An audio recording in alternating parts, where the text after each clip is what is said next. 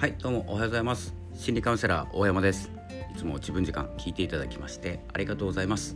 え今日もですね、えー、朝の放送、えー、HSP の音声配信ということでいつも自分時間をお送りいたします、えいつも自分時間というのは自分らしさ自分を生きるということをテーマに毎日配信しております。よろしければ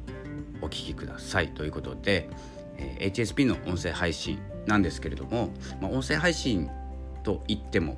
結構ですねいろんな種類あって、えーとですね、まずですね HSP の方が、えー、やってほしいこと私がやっていることなんですけど、えーと、やっぱりですね交流っていうのを求めて音声配信をすると思うんです最初は。で目的がその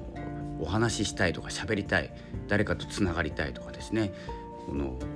コロナの状況で、例えばバイトが終わってもですねそのバイト終わりにまあ喋っちゃいけないとか食事中も喋っちゃいけないとかというふうに約1年間ですね止められてきたわけですよね。なので今度はですね喋りたい欲求あるんですけどあの我々 HSP としてはですねえーとですね普段からこう気をつけていかないとというかですね細かいことを気にしすぎるので、えー、この溜まった思いをですね一気にバンと出すとですねまた、えーと何か辛い思いをするんじゃないかとか嫌な思いをするんじゃないかとかっていうですね、まあ、喋んない方がいいんじゃないかというふうにですね流れてしまいがちなので音声配信とかラジオとかですね、えーえーと、クラブハウスとか、えー、いろんなことに手を出し始めます。なんですけれどもこの交流を持つっていうのも結構大事で、えーと得意な人もいれば苦手な人もいて HSP の方は基本的に苦手な方が多くてそれでもですねえ何かを求めて一歩踏み出しています。でもですねあのあまりですね交流を持ちすぎる、えことはやめた方がいいかなと思います、えーと、その時はですね交流を持てたお話ができるっていうふうにですね盛り上がってはいるんですけどあの結構ですね途中からきつくなってくると思います、えー、僕はですね最初から交流を、えー、そんなに求めないというかですねあの結構応援するって言ったらえ帰ってくるのを気にしないで応援しっぱなしっていうタイプなんです。なぜならですね応援したいからなんです。で喋りたいからなんです。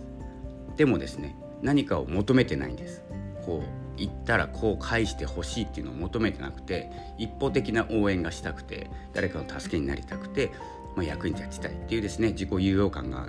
かなり高いタイプなので、ね、そういう活動をしてるんですけれども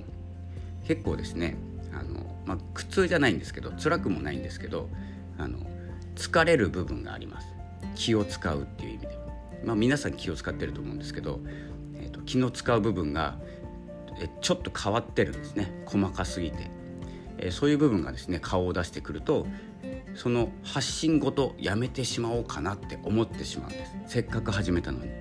なので、えー、HSP の方はですねちょっと気をつけてほしいのは最初は交流を持って楽しくやってるかもしれないんですけれども、えー、自分のですね、えーと、枠内で枠内というかですね限界をここはですね超えない方がいいんじゃないかなと思います。で今までどのぐらいの、えー、交流を持っていたか、え、それがですね増えたところでですね自分に負担がかかっているということに気づかずに盛り上がってしまう。そして気が付いた時にはもう疲れているっていう状態になってしまいますのでまずはですねこう自分を知る自分らしく生きるっていうのはそういうところかなと思います。自分を知るっていうことですね。理解する。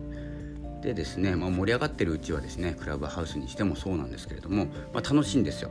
楽しいんですけれどももともとの性質が HSP 繊細なもんですから一言でバツンと終わっちゃう場合があります。徐々にじゃなくて。なのでこの急激にいきなり、えーと、SNS とかこの音声ラジオとかクラブハウスとかで何、えー、て言うんですかお話をどんどんしていったのにいきなりですね顔を見せなくなる。っていうのはよくあることなんですけど気が付いたら疲れてたっていう状態です。なので、え、自分のですね体力とかですね気力もそうなんですけど、えー、見極めながら理解しながら行った方がいいかなと思います。僕もですね最近ちょっとオーバーワーク気味ですので少しあのおとなしくしようかなと思ってます。っていうのはですね今日の放送は全て私のことでございます。少しですね盛り上がりすぎていたなっていうのがあって、まあ、クラブハウスはやってないんですけど音声配信をちょっとですね、えー、弱めながらやってきますけどブログの方もですね、えー、書きながらもともとのルーティンに戻してそのルーティンが、えー、ルーティンに余裕ができたらですねその分何かをするとか、えーと、していったらいいかなと思います。なので音声配信もですねこの、えーと、いろいろプラットフォームで配信されていてブログもですねノートを書いていてメルマガも始めてしまってまた YouTube もですね